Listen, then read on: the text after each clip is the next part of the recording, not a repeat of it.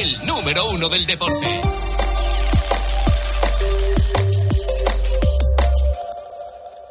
Es la una, a las doce en Canarias.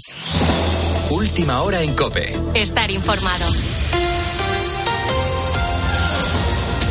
Continúan las labores de búsqueda del hombre desaparecido en Paterna, Castellón. Hoy se ha sumado un nuevo dispositivo de la UME para intentar localizarlo. Se trata de un vecino de Manises de 52 años que circulaba en bicicleta por la acequia de Tormos y que fue arrastrado por las fuertes lluvias ocurridas el viernes. Al parecer, el varón cruzaba el barranco en la zona donde se une con el río que a esas horas llevaba una fuerte crecida del agua. La bicicleta logró ser localizada a las horas, pero continúan las labores de búsqueda de este vecino en la comunidad valenciana. Este domingo desde las 8 se retomará el dispositivo al completo. Y hablando de lluvias, continuamos muy pendientes porque para hoy la AEMED prevé que siga el tiempo inestable en buena parte de la península. Las precipitaciones es, es probable que sean más abundantes en el oeste de Galicia, el oeste del sistema central y en el Pirineo occidental, donde puede caer la lluvia de manera muy brusca, como nos explica Jorge Olcina, experto climático. Que cae mucho en forma de tromba, de lluvia que, que acumula en, en, una hora pues 50, 100 litros o, incluso más. Y claro, eh, eso genera siempre daño, ¿no? Porque no, no, no tenemos el sistema urbano preparado para asumir esa cantidad de agua. También te cuento que en España a día de hoy tan solo el 2% de los hogares han realizado modificaciones en sus hipotecas desde que comenzaron a subir los tipos de interés en la eurozona en julio del 2022. Los usuarios más perjudicados por esta subida de tipos de Banco Central Europeo son aquellos que cuentan con una hipoteca de tipo variable, que son alrededor de 4 millones de hogares españoles. En la mañana del fin de semana, el profesor de Economía Gonzalo Gómez Bengoechea asegura que los efectos negativos sobre las familias de estas subidas pueden ser positivas si nos fijamos en el largo plazo. No son eh, buenas noticias en el corto plazo, pero las consecuencias serían mucho peores eh, si el Banco Central decidiera ignorar todas estas señales y no subir tipos. Eh, Lagarde ya, ya avisó de que esto va un poco para largo, en el sentido de que eh, a lo mejor no hay nuevas subidas, pero se van a quedar los tipos de interés altos por una temporada. Te recuerdo que esta semana la última subida ha colocado los tipos de interés en un 4,5%, dato máximo desde mayo de 2021. Y fuera de nuestras fronteras, Irán vive el aniversario de la muerte de la joven de 22 años, Masa Amini, detenida por la policía de la moral por llevar mal puesto el velo. Su muerte dio lugar a una ola de protestas que por el momento han dejado más de 500 muertos y más de 20.000 detenidos. Uno de ellos ha sido el propio padre de Masa, Eduardo Abadía. Irán está viviendo el aniversario de la muerte de Masa Amini bajo un fuerte despliegue de seguridad y represión. Así sonaban las calles de Arak. El gobierno iraní ha prohibido cualquier acto que conmemore el fallecimiento de Masa Amini. Su padre ha sido testigo. Ha estado detenido y después bajo arresto domiciliario porque intentaba ir a la tumba de su hija para rendirle homenaje. En COPE hemos hablado con Nilufar Saberi, una mujer de padre iraní y madre española de 57 años que lleva más de 40 en el exilio y nos ha relatado que se siente en las calles de Irán. Una reunión de mayor de tres personas ya eh, son disueltos. Pero pese a todo eso ha habido protestas, eh, las dispersan en Kurdistán, eh, han sacado tanques a la calle, o sea que la cosa no pinta bien. Han detenido a, a familiares de, eh, de las víctimas, todo esto no pinta bien. ONGs denuncian que el gobierno ha abierto las compuertas de una presa cercana al cementerio para inundar los caminos y que así no se pueda homenajear su tumba. Con la fuerza de ABC. Cope, estar informado. En deportes, el Barça ha goleado al Betis, Manu Pérez. 5-0, una manita le ha caído al conjunto de Manuel Pellegrini en el estadio de Montjuic. Los blaugranas han impuesto con superioridad, han jugado su mejor partido de la temporada y no han dado ninguna opción a los verdiblancos. Además, se ha roto la maldición del gol de falta desde que se fue Messi del club. Nadie había anotado a balón parado y hoy Ferran Torres lo ha hecho. Su técnico, eh, Xavi Hernández, ha elogiado su estado de forma actual. El mérito es suyo, exclusivamente suyo, ¿no? Él en verano me dijo que lo tenía muy claro, que él no se iba, que en su cabeza solo pasaba a triunfar en el, en el Barça, que tenía 21 años y creo que él solito ha girado la, la tortilla, ya dije. Por su parte, el Atlético de Madrid ha caído en Mestalla por 3 a 0 ante un Valencia sólido y efectivo de cara a portería. Y mañana el Real Madrid recibe a la Real Sociedad, que no pasa por su mejor momento. En baloncesto, la final de la Supercopa de España la jugarán mañana el Unicaja y el Real Madrid a las 7 de la tarde. Y en Fórmula 1, Carlos Sainz saldrá desde la pole en Singapur y Alonso lo hará desde la séptima posición. Tienes más información en cope.es. Sigues en la noche de Cope con el grupo Risa. Cope, estar informado.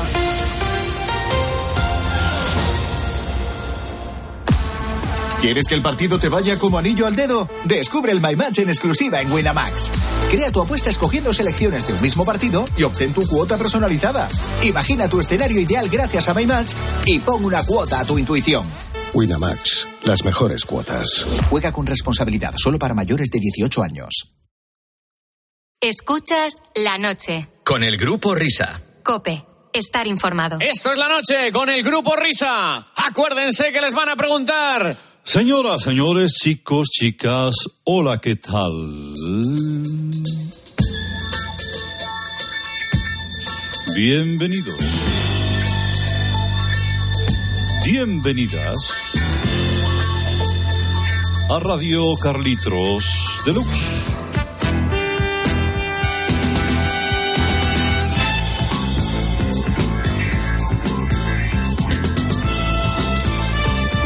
Qué alegría poder encontrarme de nuevo con ustedes en la noche de los sábados a los domingos. Qué alegría poder hacerlo también el domingo por la mañana en Rusia Today, en el periódico, cada martes en Cadena Dial en Michigan, los miércoles en Radio LED de Sydney y los jueves en Vía Digital. Historias de la música que les vengo a contar como cada semana, como cada madrugada de sábado a domingo a esta misma hora. Y con permiso vamos a arrancar con una bonita historia, la historia de una mujer que cuando vino al mundo, pues yo creo que tendría aproximadamente 22 o 23 años, eh, podemos decir que nació muy joven. Este icono de la Motown conoció a sus compañeras eh, famosas ellas también, cuando hizo la mili en la tercera región militar de Valencia a las órdenes del general Milán del Bosch, cuando grabó una maqueta que circuló en las emisoras locales titulada Qué bonito es mi semne. Y junto con sus compañeras comenzó a tocar la corneta mientras hacían maniobras aéreas. Una noche fueron arrestadas por robar el whisky de la cantina y ahí, en los calabozos, surgió el talento que inmortalizó a esta gran banda, las inolvidables Diane Ross and the Supremes. I need you. Come, come to me slowly.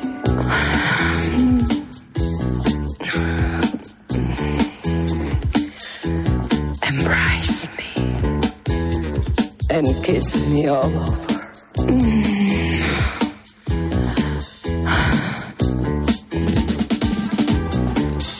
Buenas noches. Don't you feel me? You belong to me. I am yours. Soy Jorge, I am yours. Jorge Vilda. Puede ser que Carlos, perdona que te he interrumpido. No, no, sí, esto dura 15 minutos. Vamos a ir. Es que soy mudo de la Diana Rojo. My bless.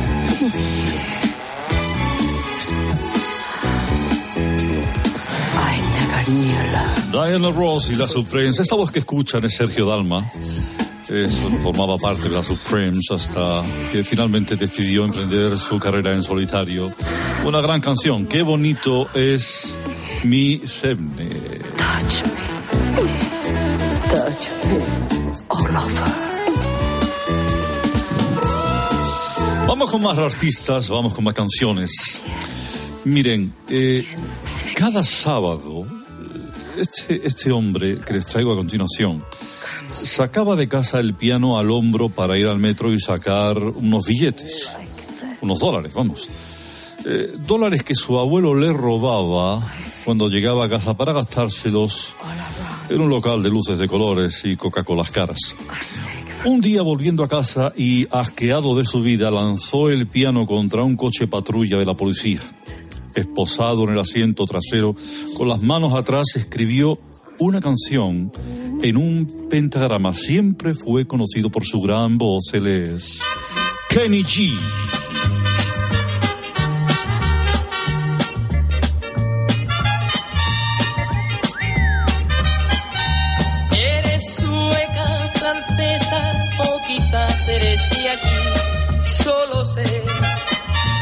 estás muy bien.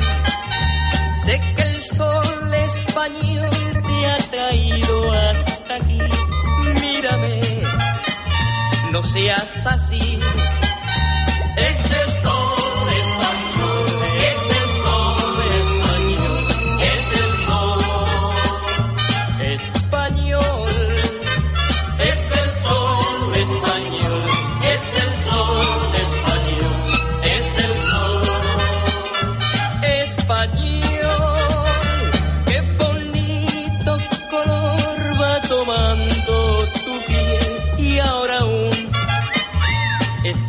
mejor. Desde cuando te vi nos queremos hablar. Cuéntame quién eres tú. Es el sol español quien te trajo hasta aquí. Fue mi sol español. Es el sol español. Kenny G. Se veía una clara influencia de Palito Ortega cuando arrancó su carrera musical en Málaga, en hoteles, eh, hoteles de la zona, allá por la Costa del Sol. Eh, Estamos hablando de 1944-45 aproximadamente. Y para concluir, si me permiten, eh, les eh, voy a presentar a alguien muy especial. Su primera guitarra la robó en un Cash Converters. Esto fue antes de que existiera Wallapop. Se enamoró de su mujer por una foto en Instagram y una posterior cita tras conocerse por fin en Tinder. Se casaron en Santa Eulalia del Campo hace, hace no mucho tiempo, ante no muchos invitados. Los vio José María Íñigo el estudio abierto. Tal fue su éxito que no tardaron en ser número uno en Radio Taxi y ya son conocidos. Son Peso Boys. Mi barrio ha puesto una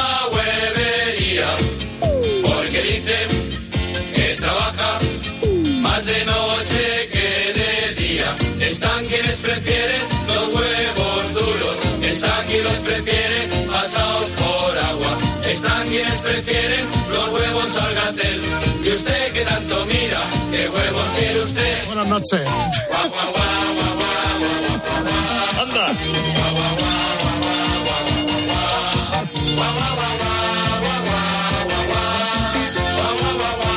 Querido Carlos, hoy me has pegado en el corazón, ¿eh? Con los huevos de la huevería y con la primera canción que has puesto. En mi barrio Maravilloso. una lechería. Todo me recuerda a Sidney. Porque dicen que le conde más de noche.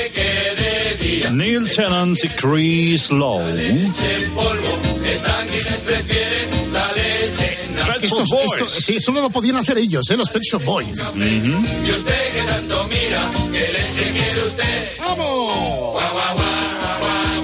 ¡Venga, arriba todo el mundo! Radio moderna, ¿eh? Por favor, es que de, de eso se trata.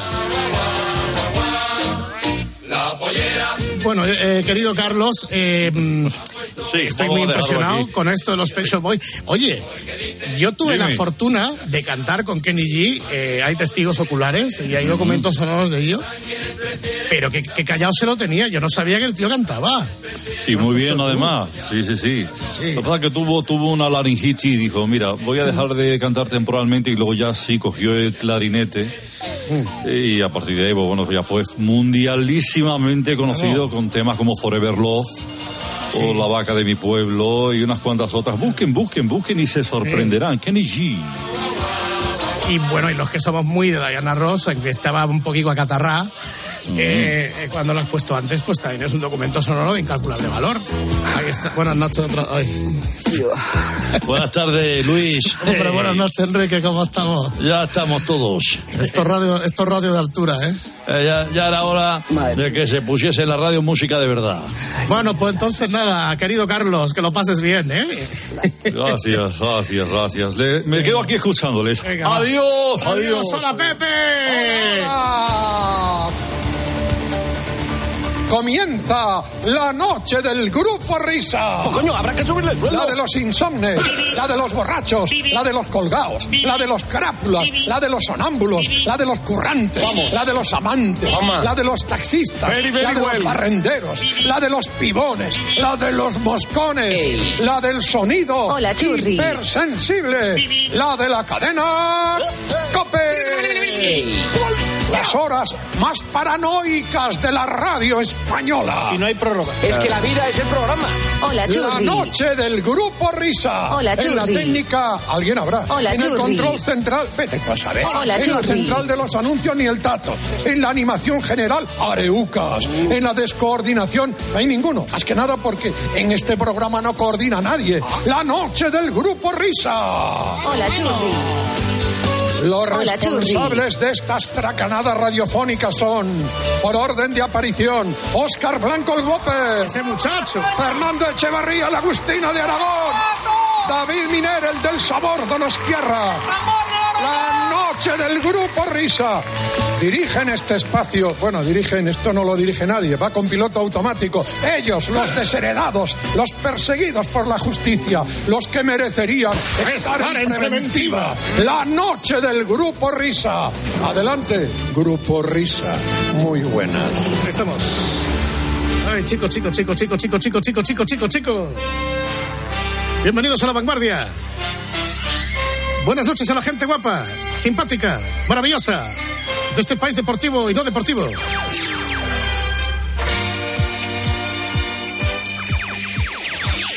Estamos ya en movimiento. Estamos tanto en juego como a balón parrado. Bienvenidos a la noche del Grupo Risa. Gente, ¿eh? ya ha dicho la gente simpática, ¿verdad? La gente, la people, la people de la COPE. Vamos. Hoy estamos transmitiendo a través de nuestro cassette Grundy. Con cable salida y entrada Canon a tocadiscos. Sonido perfecto. Es que he dejado, he dejado el cassette de doble pletina porque hay unos cassettes que no me gustan, que es que cuando pones la doble pletina pones la pletina de la izquierda y se suprime la de la derecha. No, tienen que sonar las dos a la vez. Es verdad, que en los radiocasetes de doble había una que tenía preferencia sobre la otra. Claro, no. Ese no es el espíritu. Si no, no puedo mezclar. Si no, no podemos hacer masas. ¿eh? El distintivo, inequívoco, de este programa de radio. Pues para ti el ordenador. Para ti el ordenador.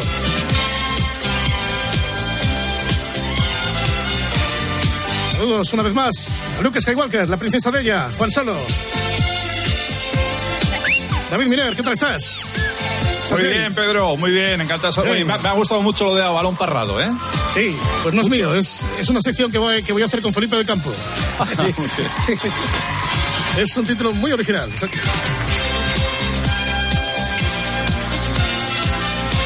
No, te, no os preocupéis. Yo sé que en España hay más de 3 millones de parrados. Sí que estamos igual. Saludos a los que estáis currando y ahora, eso sí, vamos a entrar en materia, ¿eh? Ya. Muchos de vosotros os va a dar ganas de ir a la nevera durante los próximos minutos. Porque se nos van a poner los dientes largos, ¿eh? Vamos a hablar con una compañera. Compañera que trabaja en los medios informativos. Y que está ahora, bueno, mejor escuchando. Venga, vamos al rincón de hablar. Va.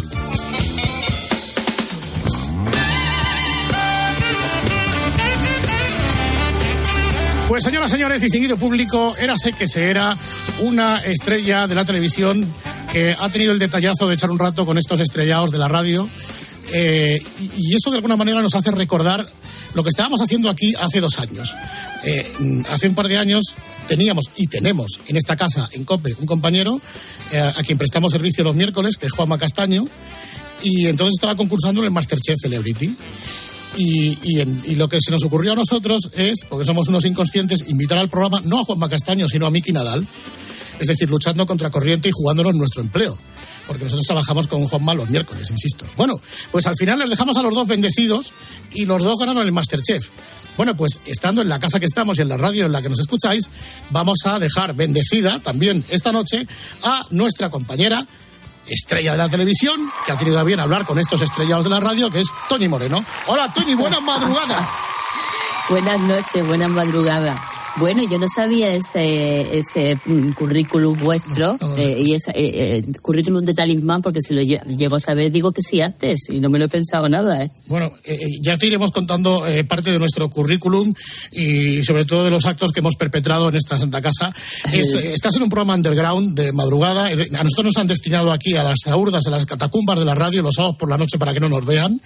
Pero Sí. eso sí, somos modestos pero limpios. Siempre, eso siempre hay que hacerlo. Eso sí que es verdad. Además te agradecemos que estés a esta hora de la madrugada. Claro, a la Lola ya la tendrás acostada, supongo. La Lola sí, pero vamos, que acaba de quedarse dormida hace dos segundos porque es noctámbula la tía. No, no tiene nada que ver conmigo porque a mí me gusta madrugar y me gusta eh, levantarme muy temprano y ella nunca es hora para dormir y nunca es hora para comer. Esas dos cosas tiene. O sea, ninguna de las dos cosas las tengo yo. Pues fíjate, pero ya, ¿cuánto tiempo tiene ya?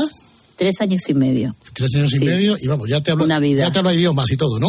Sí, sí, bueno, ahora está, la, la he metido, porque yo tengo el complejo ese de mi generación de, de que hablamos, bueno, por lo menos hablaré por mí. Hab- eh, hablo fatal inglés, mucho peor que fatal. Entonces la he metido en un colegio inglés. Entonces es muy graciosa porque se inventan las palabras. Y, y está muy divertida, en, en muy golfa, me, me encanta. O sea que ya casi la podemos poner aquí a dar las noticias de las dos, ¿no? La- el, el boleto siguiente que venga. El otro día me dijo, digo, ¿tú qué quieres ser de mayor? Y me miró con cara así, como diciendo, es mi madre. Y digo, ¿tú quieres trabajar en la tele? Y dice, en la tele no, mamá, no me gusta nada. Digo, pues muy bien. Oye, Toñi, ¿cómo reacciona tu hija cuando te ve la tele? Pues mira, yo creo, eh, ahora le, le- le está haciendo ilusión. Ahora sí, nunca le ha llamado especialmente la atención porque yo creo que esta es una generación que como vive con los móviles y estamos todo el día grabándoles y ellos se ven y pues creo que le daba igual verme en una 4 pulgadas o en una 68 pulgadas, le daba exactamente igual. Pero ahora yo creo que ella es más consciente. El otro día me vio en Masterchef y ma- mira mi madre, mi mamá. Y digo, mira, es la primera vez que la veo que le sorprende, ¿no? Eh, Y antes del Masterchef, ¿qué tal, qué relación has tenido con los fogones, con las cacerolas, con las cazuelas, con las Pues sartenes? mm, básicamente comer, es lo que yo... Igual que nosotros. Claro, yo además he llegado al programa pensando que sabía cocinar algo, porque todos tenemos alguna receta que se nos da bien o alguna historia. A mí me gusta la cocina, eso es verdad. Yo cuando cocino las cuatro cosas que cocinaba, yo, ¿sabes? Me, me, me gusta, me- pero claro, yo he cocinado siempre con una copita de vino, empezando a las 12 de la mañana, 10 de la mañana con mi copita, tal, y a las 3 sin prisa yo decía, ya está la comida, y, y esto no tiene nada que ver. Entonces, claro, eh, bueno, pues ya me habéis visto en el primer programa. Eh, soy un poco una mezcla entre los chunguitos y, y, mi, y mi maravillosa. No, Verónica, iba a decir Verónica porque Verónica Forque cocinaba más que yo. Sí, sí. ¿Algún producto en el, el que tú, no sé, o, o lo seas, o hasta el concurso te considerabas imbatible? ¿Tu especialidad hasta Masterchef cuál era? Eh, mi especialidad es el plato limpio. Ah, muy bien. Esa era mi especialidad. Pues mira, no sé, me- a, a mí la gente me, valor- me aplaudía mucho un arroz negro con calamares, con, con chipirones, un arroz negro con chipirones, me lo aplaudía bastante. Ahora yo no sé, yo creo que es verdad que he aprendido a cocinar un poquito más de lo que sabía, bastante más de lo que sabía. Bueno, eh, como tienes que respetar la cláusula de confidencialidad del concurso, no Sí, podemos por hacer favor, spoiler. recordármelo, recordármelo, porque es que si no, tengo la boca chancla esta que Dios me ha dado. Sí, sí, no, no puedo contar nada de lo que ha pasado, nada. Pero más allá de lo que nos depare el destino, para que nos hagamos a la idea, después de tu paso por Masterchef, este verano en Sanlúcar, ¿estarías en condiciones de competir de tú a tú y de retar públicamente a nuestro amigo Carlito Herre- Herrera a hacer un arroz? Never. Nunca. ¿No? No, no se me ocurriría. tenemos a No se me ocurriría. Carlito, Carlito. Yo Ay, he de tenido verdad. la suerte. Ay, qué cosa más grande. Toñi, buenas noches. Maestro, por Dios. Ay, yo- corazón, mi vida. Mira, Mi querida Toñi, mi princesa, ¿cómo estás? pues muy bien, lo, eh, eh, nos hemos visto hace poco. hace porque poquito. él- Carlos y yo tenemos, él tiene una casa en San Lucas Dos, dos. y yo tengo en la misma, eh, dos, es verdad, dos. Dos, dos. dos, dos. Y en la urbanización misma, que él tiene su casa, yo tengo mi apartamentito y nos vemos, nos vemos por ahí muchísimo. Nos vemos y por yo la lo- ventana y nos saludamos así. Y tú me dices, hola cosita mía. Y yo te digo, hola mi cielo. Y luego he tenido la suerte de probar, ¿verdad, maestro? Muchos arroces. muchos arroces, hecho, muchos, muchos muchos. Y yo quiero que, Sí, eh, sí. mm, que eh, nos expliques, eh, querida Toñi, eh, ya que eh, dice que, haces un arroz negro extraordinario con chipirones, ¿cuál, Sí, es, sí. ¿cuál es la secuencia de, de ese, de ese hacer el arroz? Es decir, ¿cómo, cómo empiezas, cómo prosigues y cómo culminas? Pues mira, empiezo abriendo una botella de vino que no va a ser, que no va a ser un- una manzanilla fría, que no va a ser la que le echa el sofrito, sino que esa me la voy a ir bebiendo. que no se puede aguantar. Y luego lo más importante para hacer un arroz negro es la materia prima, maestro ya lo sabe, ¿no? Mm. un arroz eh, bomba, un arroz bueno. Eh, y luego un buen fumé, que lo suelo hacer con cabeza de langostino, con, con verduras, su cabeza de langostino, que ese es el, esa es el kit de la cuestión. El fumé y el sofrito. Y un sofrito con mucho tomatito rico de la gaida de la zona de San Lucas, que... Ay, por Dios, qué hambre me Oh, está no, no, en serio. Mucha gente que nos está escuchando ahora, Toñi, se va a levantar de la cama a, a hacer un atentado frigorífico, ¿eh? me gusta comer, me, me encanta comer y me encanta hablar de comida, es mi tema favorito. No, no. Podría llevarme hasta las 5 de la mañana. Está muy bien, está muy bien.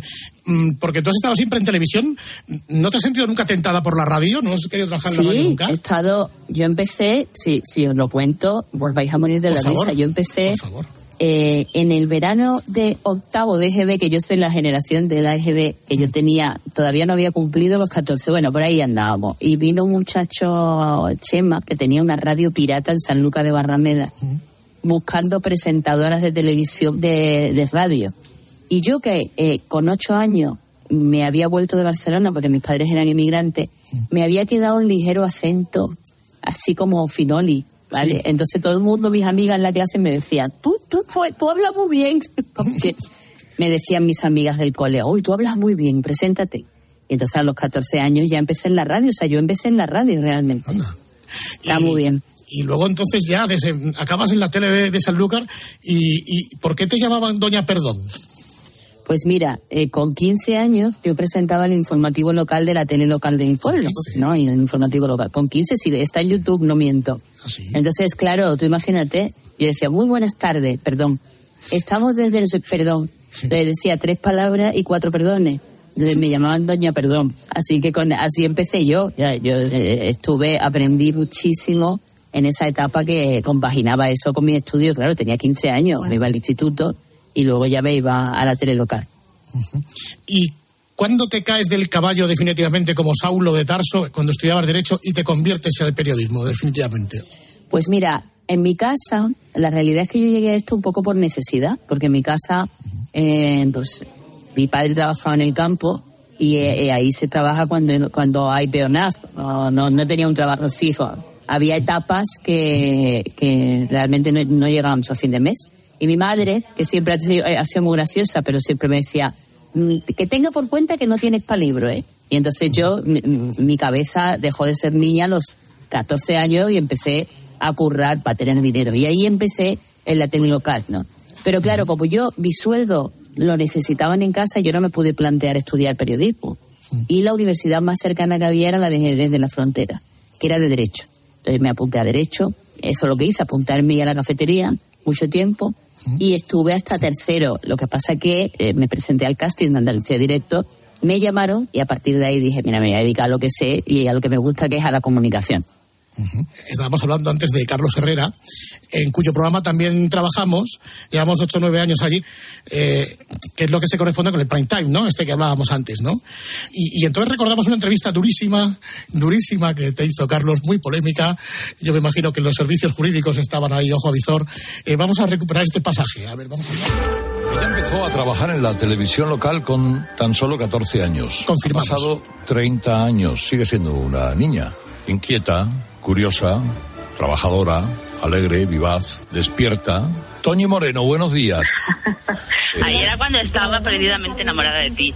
Bueno. pero perdidamente. Pero- Era una pero- cosa. No, hombre, y, y todos de ti. ¿Quién no se ha enamorado de Toñi Moreno cuando la ha conocido? Te quiero, Toñi. Yo también. Yo también. Porque tiene una vocación eh, desusada, a prueba de bomba. Tiene desenfado y es capaz de, de todo, de todo por lo bueno, además, por el buen camino. ¿Cuándo vas a venir a trabajar a este programa? Cuando tú me digas, allí soy yo. Mi querida Toñi Moreno. Toñi, un beso muy fuerte, mi amor. Te quiero mucho, lo sabes. Te quiero mucho Besito. yo a ti. Carlitos, eso no es una entrevista, le hiciste una emboscada a la pobre Toñi, ¿eh? Eso es una una emboscada. emboscada. Una emboscada. Pero es que además, fíjate, tenía todo el sentido del mundo que yo te hiciese, querida Toño, esta emboscada. Eh, un término muy bélico. Mira, hay muy poca gente que sabe que tú fuiste corresponsal de guerra. Bueno, tú sí lo sabías porque me veías. Pues yo sí, me- pero gente que no. Claro, me conoces desde que tengo 15 años. Tú sí lo sabías. Bueno, yo más que corresponsal era que tenía tantas ansias de conocer el mundo que yo me apuntaba, nunca mejor dicho, un bombardeo.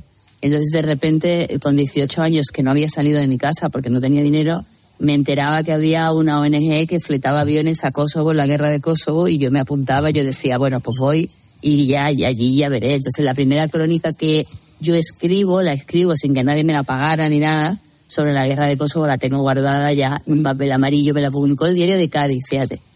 Y, y yo me, me, me gustaba llegar a los sitios. He estado en Kosovo, he estado en Afganistán, he estado en Irak, he estado haciendo muchas cosas porque realmente ese era el periodismo que a mí me, me motivaba. A mí Arturo Pérez Reverte en esas crónicas que, que hacía en televisión española, eh, Alfonso Rojo cuando, cuando se remangaba, ¿no? Ahora cuando veo, fíjate, a esta niña de Chiclana, bueno, de Chiclana no, Chiclana es el apellido. Bueno, no me acuerdo el nombre, pero se llama Chiclana de apellido y es maravillosa. Eh, dando sus crónicas desde la guerra, me siento, tengo una envidia, una envidia sana. ¿sabes? ¿Volverías ahora o no? Claro, volvería siempre. A mí ese es el periodismo que me gusta. Lo que pasa es que ahora tengo una niña de tres años y medio y ahora ya no me lo puedo permitir. Y además soy madre soltera, porque todavía si compartes paternidad puedes decirle a tu pareja, oye, mira, que me quito del medio un par de meses, pero ahora mismo no puedo, no puedo. Eh, y entonces nos habíamos quedado, volviendo, retrocediendo de nuevo, la máquina del tiempo, en tu aterrizaje en Canal Sur a través de aquel casting. ¿Cómo fue aquello? Pues eh, yo hice un casting que me acuerdo que, que me mandaron con un cámara a hacer un casting al centro de Sevilla y estaban los trileros, que eran los que en la calle Sierpe se ponían con tres vasitos y un hueso de aceituna y te le dabas un euro, entonces eran pesetas. Eh, le dabas 25 pesetas si adivinabas dónde estaba el huesito, pues eh, tenían un truco. Y yo me acuerdo que le dije a los trileros, llevaba, mira qué graciosa, llevaba un billete de 5.000 pesetas y les dije, os lo doy si me dejáis grabaros cómo os pillo. Y ellos me dijeron que sí. Y entonces, claro, llegué con ese reportaje y el director de entonces Andalucía Directo flipó. Dijo, fíjate la tía que los ha pillado. No, no les ha pillado, les, les, les había comprado. y ese casting, que fue el único que realmente me sirvió para conseguir un trabajo, porque yo no he ganado un casting en mi vida, me he presentado millones, porque me ponía muy nerviosa. Pero en ese casting sí lo hice bien y ya me, me, me enganché en Andalucía Directo y, y hasta hoy, ¿no? Nunca terminé derecho, siempre decía, volveré, terminaré, porque me fui en, de- en tercero, pero ya nunca terminé. Bueno, estamos a tiempo todavía, ¿eh? Sí, de todo, estamos en la segunda juventud. Vamos, pero sí, como que decía que si acabas de nacer. Hombre, absolutamente, yo además me siento más joven que nunca, no te vayas a creer. Vamos, vamos, vamos, vamos. ¿Hay alguna vertiente del periodismo que te gustaría abordar? Que tengas así una asignatura pendiente, que joder, quiero hacer esto, pero todavía no. Pues mira, ¿sabes lo que me pasa? Mm, Hace, eh, o sea, nunca he sido una persona de proponerme, ahora quiero presentar un magazine, ahora quiero presentar un concurso, ahora, sino que lo que he hecho es adaptarme a lo que me iba llegando, porque así no te frustras y además es un reto, es decir, yo de repente he hecho informativos, he hecho entretenimiento, he hecho reality, he hecho magazine. Pero siempre ha sido que de repente la cadena ha pensado, pues queremos verte ahí. Yo me acuerdo, fíjate, una lección de vida para mí fue el momento en el que me cambiaron de Viva la Vida a Mujeres y Hombres y viceversa, que para mí aquello fue una tragedia, porque yo estaba súper a gusto en Viva la Vida y me quedaba muy bien con el equipo y, y había encontrado como mi lugar, ¿no? O pensaba yo. Entonces Pablo Basile, que es más listo que el hambre, decidió que me ponía en mujeres y hombres. Y yo me acuerdo que subí al despacho y le dije, mira, yo no sirvo para esto, o sea, yo soy muy antigua en, en mi cabeza, yo no voy a saber entender a estos chavales, yo no... mm, Pues... Y luego, fíjate, aprendí muchísimo. Él me dijo, sí, lo vas, a, lo vas a hacer y además lo vas a hacer muy bien. Tú no sabes lo bien que lo vas a hacer, no lo sabes ni tú. Y entonces yo me llevé ahí un tiempo, un año, y aprendí mucho. Aprendí de los chavales, me rejuvenecí en mi target, que esto es una cosa que está muy de moda decir, porque soy la única cincuentona que tiene casi un millón de seguidores y, y mucha gente es joven. Y luego al mismo tiempo aprendí, aprendí mucho sobre entretenimiento. Entonces, mm, pues he hecho de todo y ahora me toca, por ejemplo, ahora estoy preparando la mañana de Canal Sur. Y me apetece mucho volver a la actualidad, al programa en directo, al nervio del directo, de, de llegar a los sitios. O sea que yo creo que cada cosa tiene su encanto y hay que vivirlo todo como lo que es, un reto. ¿Cuántas horas vas a hacer por la mañana de Canal Sur? Pues tres horas, Muy tres horas. Eh, desde las eh, diez menos cuarto hasta la una, tres horas y pico. Pues mira, mira una cosa, No, directo, en directo. porque, porque yo voy a hacer el programa de 6 a 10 Claro, y a partir de las 10 estoy, estoy libre, Libre. Tony. O sea claro. que... lo sé, pero si yo me, yo me despierto contigo todos los días, maestro, todos los días, todos los días. Y yo voy a almorzar contigo, corazón, que te voy a ver todos los días Ay. de lunes a viernes. ¿Cómo se va a llamar el programa? Cuéntanos. Pues mira, eh, el programa se llama Hoy en Día y es un programa maravilloso donde vamos a escuchar a los andaluces. O sea, realmente a mí lo que me gusta es hablar con la gente y gente que no representa ningún colectivo, gente que hab- habla en representación de sí misma. Le vamos, vam- vamos a hacer un programa muy, muy en directo con gente entrando por teléfono contándonos sus historias y, y bueno, me apetece muchísimo, claro. Eh, oye, eh, ya que estamos hablando de televisión, yo quisiera reservar un minuto para la memoria de María Teresa Campos, a quien tú has querido y con quien has trabajado mucho y quien conoce muy bien. No sé, di lo que te apetezca decir de, de María Teresa Campos. Pues mira, yo solo puedo decir que para mí Teresa ha sido mi maestra. Yo tuve la gran suerte de trabajar con ella eh, y de aprender. Y, y la he visto en, a- en acción, que eso siempre me, me- quedará ahí y he trabajado a sus órdenes. Eh, era la mujer mm, más rápida, lista, con más olfato de televisión que yo he conocido. Eh, la más currante. Mm, tenía su carácter, eso no estoy inventando nada, ya lo digo pero, pero maravilloso. Yo de- luego tuve la suerte de, de que me considerara su amiga ya con el paso de los años. Y bueno, pues le le debo mucho de lo que, de lo que sé. Te he leído por ahí decir, ¿no? para que nos lo aclares, nos lo expliques, o por lo menos lo que te ha pasado a ti, según tu, tu opinión y tu criterio, llevas muchos años en esto. Dices que los, los formatos son más importantes que los presentadores. Siempre, siempre. Es que se le da, bueno, el, el presentador, por supuesto, si no, ¿cómo voy a pagar la hipoteca? Yo no soy tan, tan idiota de decir que el presentador no es importante. Sí lo es, es todo. Y el equipo, y el equipo es lo más, pero no creo mucho en la cosa de este formato lo levanta este presentador. Bueno, pues mejora con este presentador. O este formato se ha hecho para este presentador. Eh, los grandes comunicadores pueden hacer lo que les dé la gana, porque lo harán bien. Pero un buen formato aguanta a un mal presentador. Eso lo hemos visto muchas veces, ¿no? Eso es lo que quiero decir, que un buen formato aguanta a un mal presentador. Eh, y un mal formato, pues no lo levanta un buen presentador. Claro. Oye, háblanos de, de, gente maravillosa, que yo creo que es tu, tu criatura mimada, ¿no? Que es lo que más eh, lo que más te ha llenado, porque es ese programa donde eh, denunciáis las injusticias que surgen desgraciadamente en nuestra cotidianidad, ¿no? En, en- en nuestro entorno, eh, a través de las cámaras ocultas. Pero eh, para la gente que no lo ha podido ver, que no ve Canal Sur o Telemadrid, que está en otras comunidades autónomas, eh, exactamente cómo es la estructura del programa. Pues mira, esto fue una idea que se nos ocurrió Alberto del Pozo, a José, Miguel- José Manuel Cuadrado Lepo, que se me olvida el nombre muchas veces porque Manuel Lepo, que es el productor, y servidora, nos sentamos un día y dijimos, ¿qué podemos hacer con una idea que ya habíamos visto en un formato inglés, ¿no? Y le dimos una vuelta.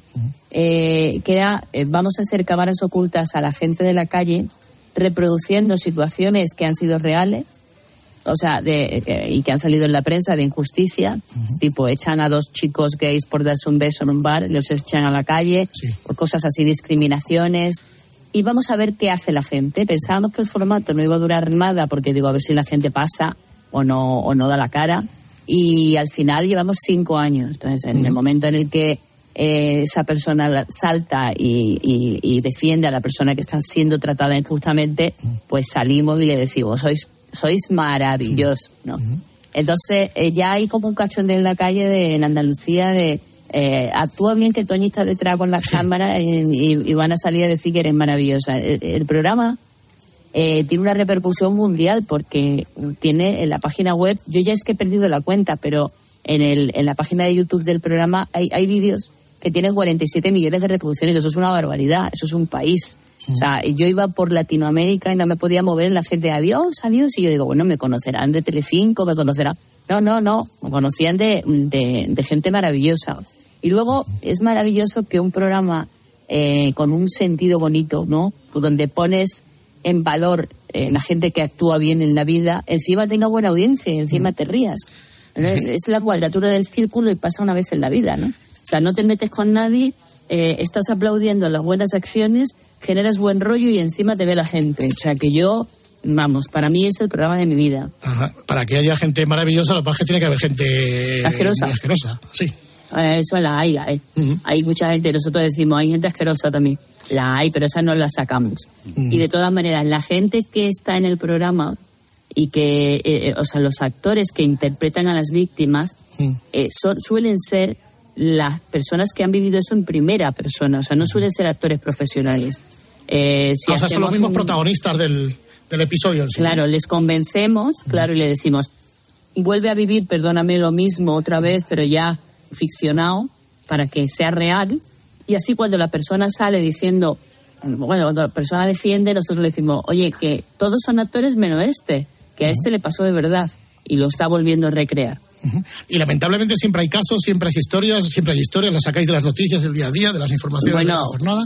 La vida misma, ¿eh? la vida misma. El otro día yo puse en, en mis, en mis redes sociales, puse hoy no me siento maravillosa porque había una señora tratando fatal a una de las azafatas de, del AVE con un desprecio y una mala educación y estuve a punto de levantarme y decirle, señora, usted no tiene educación.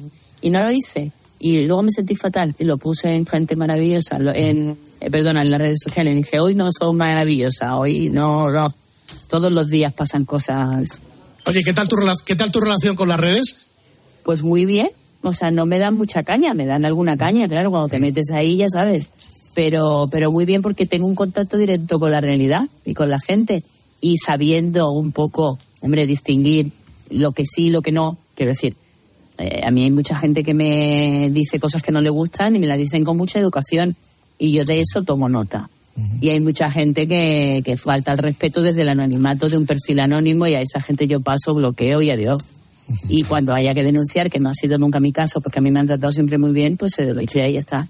Es, es un instrumento más de comunicación. Yo creo que, que darle la espalda a eso es equivocarnos.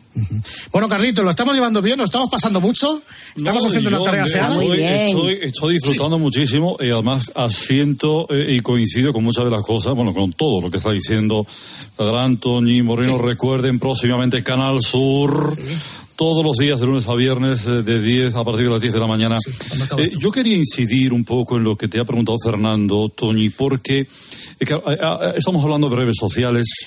Antes has citado YouTube que en Latinoamérica se te conoce evidentemente por YouTube, porque no todo el mundo puede ver la cadena española allí. Pero ¿tú crees que las redes algún día podría sustituir a la televisión? Digo YouTube, como digo, cualquier red eh, que lance imágenes, no solamente mm, Twitter. Eh, se- complementar se complementa bien, a la vista está, pero puede sustituir el día de mañana, si no hoy, las redes sociales a la televisión. Bueno, ya, hay, eh, ya está, ya hay redes sociales como los canales en Twitch.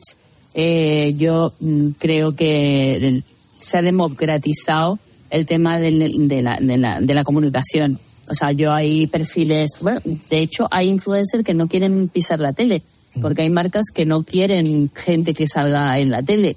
Creo que, que nos vamos a complementar la seriedad que da un programa hecho por profesionales con un nivel de, de periodismo, de, no es lo mismo de que cojas a una persona que no tiene ni idea y haga un vídeo sobre la actualidad, ¿no? Pero que es verdad eh, que ahora si tienes talento tienes más posibilidades de salir a la palestra y de ganarte la vida con esto, porque te haces un canal y muestras tu talento y con ser perseverante, al final acabas consiguiéndolo. A mí me gusta esa competitividad y esa competencia y me gusta ponerme las pilas y me gusta estar rodeado de gente joven que me ponen las pilas, mucho. Oye, otra de las vertientes de Toñi Moreno es, por ejemplo, ¿cómo te convertiste en productora de la, de la serie de Rocío Bánico? Pues porque, bueno, realmente eh, esa serie la produjo Unicorn, que es la productora eh, de Ana Rosa Quintana.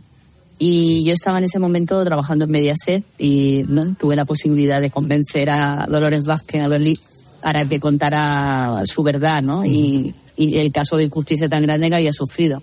Y entonces, pues em, llamé a, a Ana Rosa y le dije, vamos a hacerlo. Ellos me pusieron un personal maravilloso, la directora es maravillosa, el equipo maravilloso y yo llevé la producción ejecutiva un poco, primero por explorar otros terrenos de la tele que no había explorado y luego porque yo me sentía muy responsable de ese documental porque, porque Dolores, la palabra que yo le había dado a Dolores era mi palabra, de que le íbamos a tratar con respeto, ¿no?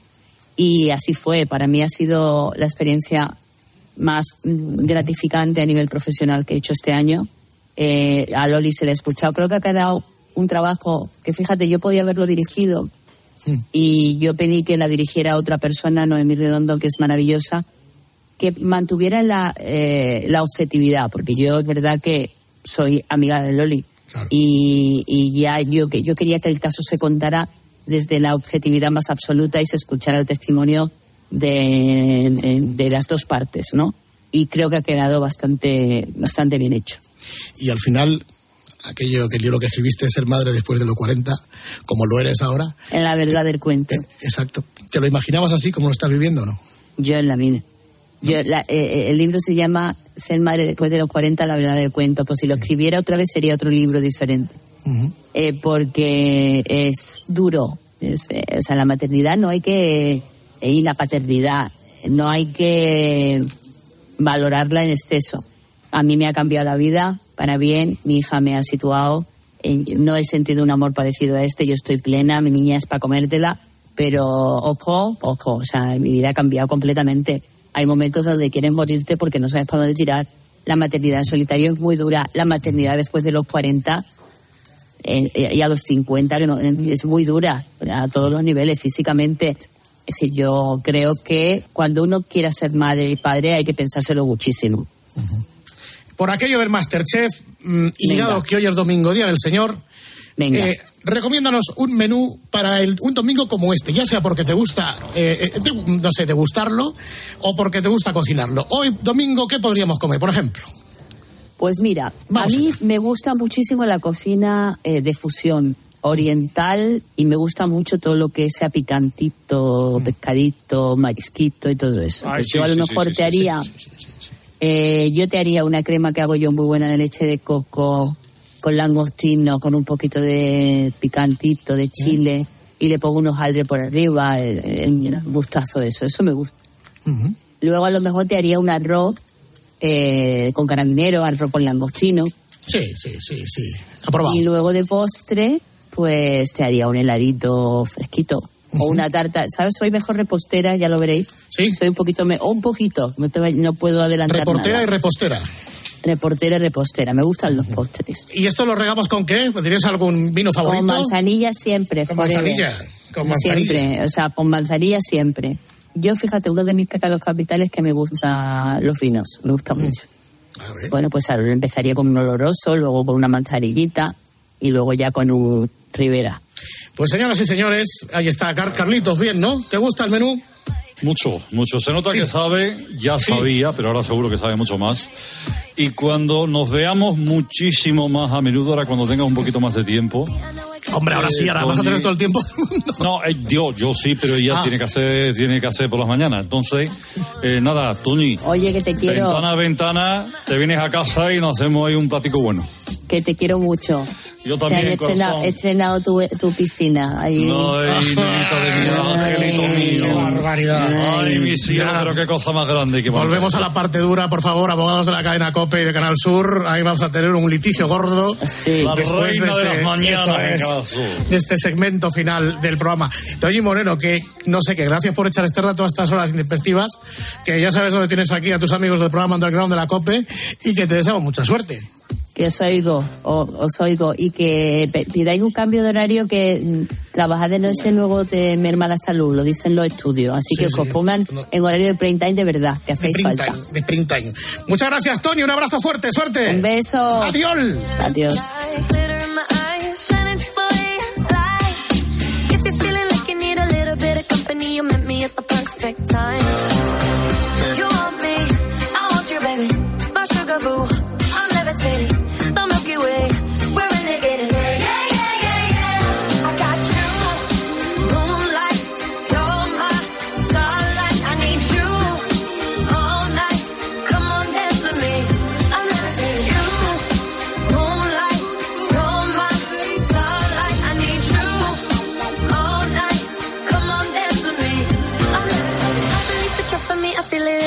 Energy. I see it's written in the stars. We can go wherever, so let's do it now or never, baby. Nothing's ever, ever too far. Glitter in the sky, glitter in our eyes, shining just the way we are. I feel like we're forever every time we get together, but whatever, let's get lost on Mars.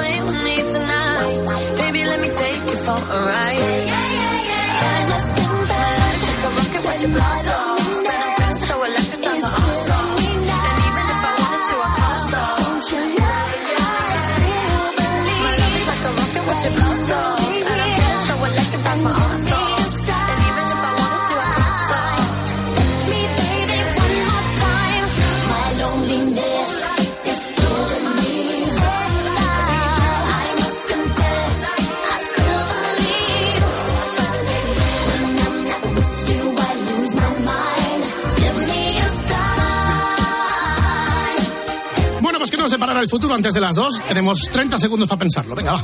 Hacemos un descanso mínimo en el camino y continuamos. Grupo Risa. La noche. Cope. Estar informado. En Cope tienes la mejor compañera de viaje. Porque te mantenemos informado. Las hipotecas se encarecen. El aceite de oliva está a 10 euros el litro. El Te combustible. acompañamos en el camino con buenas historias Y vivimos contigo el deporte. ¿Con qué sale el Barça? Muy buenas tardes, Paco Pepe. Comienza el partido. Llegan los goles en tiempo de juego. Y si tienes CarPlay o Android Auto, ya puedes instalar la app de Cope en la pantalla de tu vehículo. Escucha Cope en tu coche y disfruta. Escuchas la noche. Con el grupo Risa. Cope. Estar informado. Esto es la noche con el grupo Risa. Acuérdense que les van a preguntar. He aquí la voz de un estado fallido. Gregorio Parra, muy buena madrugada. Muy buena madrugada. Bueno, pues vamos con la petición, las peticiones de, de las masas, de todos nuestros oyentes. Como sabéis, normalmente eh, cuando hacéis una petición, se atiende esa petición, no sé, a los cinco o seis meses. Bueno, pues eso va a cambiar a partir de esta temporada porque, atención con este correo electrónico que os paso a leer de Francisco Castro Álvarez. Dice, hola genio de Grupo Risa, gracias por estar ahí. Feliz nueva temporada. Estoy escuchando la entrevista a Toñi. ¿Cómo? Sí, sí. Esto- Acabas de recibirlo. Estoy escuchando la entrevista a Toñi, qué tía más maja.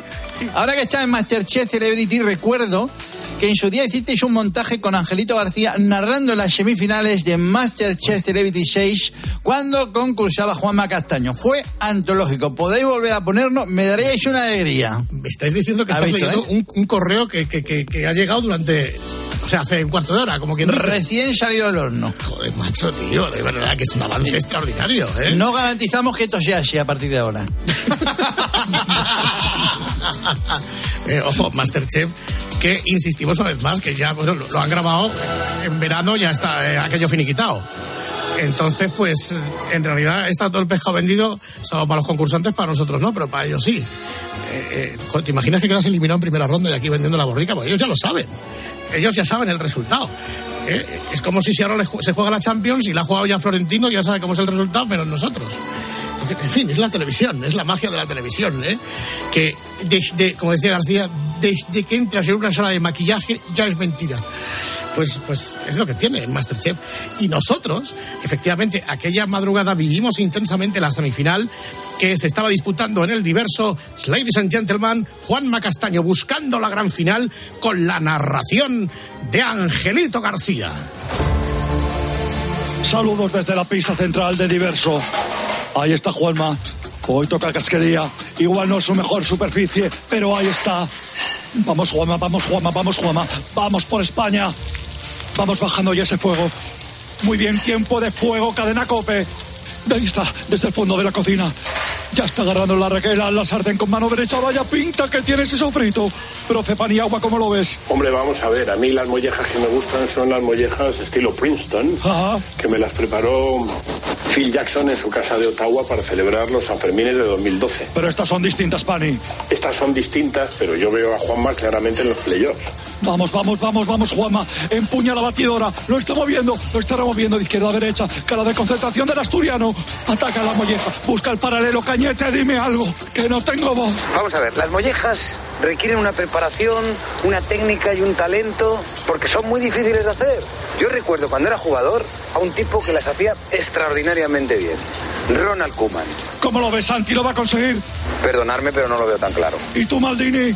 Hombre, la verdad es que yo voy a hacer unas mollejas parecidas en el Masterchef de la CONCACAF Sub-17. Lo que pasa es que allí les ponían nata. A mí me encantaba, la verdad. A ver cómo lo hace Juanma, porque tiene un plato complicado, ¿eh? Estoy nerviosísimo. Vamos, vamos, Juanma. Loco por Gijón, por Doña Teresa, por el Mambara, por Rajelen, por el Boulevard, por Ibiza, por el Timón, Ibiza Hey. Venga, Garbiñe. Venga, que creo que nos puede valer. Creo que nos va a valer. Unas mollejas que pueden valer una final. Unas mollejas que pueden valer una chaladera. Ojo que este plato puede valer un Master 1000, un Ronald 1000, un Masterchef. Vamos, Paula. ¿Y si lo ganamos? ¿Y si sale? Ya lo estoy oliendo, ya lo estoy comiendo. Escuchamos al juez. Y dicho esto, Juan Manuel, Ay, Miguel Nadal, ay, ay, me cago. sois los dos primeros finalistas de Masterchef Celebrity 6. ¡Y lo ha vuelto a hacer! ¡Juan Manuel Castaño Menéndez! ¿Dónde? Dejo en cuartos a Verónica porque... somos finalistas, Juanma. Dejo en semis a Carmina Barrios y ya está en la final. Miki, ya estoy aquí. Vaya par de fogones que tiene este tío. De cero a Juanma Castaño. ¿Cuántas pelotas caben en un horno de leña? Es que la vida es el programa. Ni el polvo del fregadero, ni las telarañas de las cazuelas enterrarán nunca el nombre de don Juan Manuel Castaño Menéndez. Nadal, Nadal, Nadal, contra Miki Nadal. Yo vi jugar a Juanma en televisión española y nunca creeréis lo que vi. Algún día se irá y solo quedarán sus récords. El pájaro pía, el gato maulla y Juanma Castaño vuelve a escribir otra página en la historia de la gastronomía. En la Philippe Satrier de Diverso, el mayor templo del tenis. Me callo, que no tengo voz, que lo grita España entera. Juan Manuel Castaño Menéndez.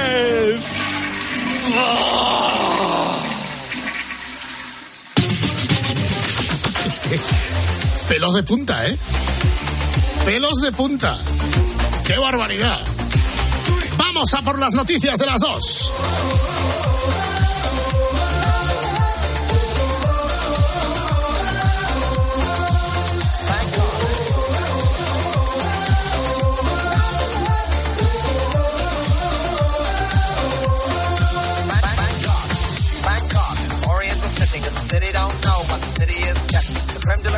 Of the chess world in a show with everything but Yul Brynner.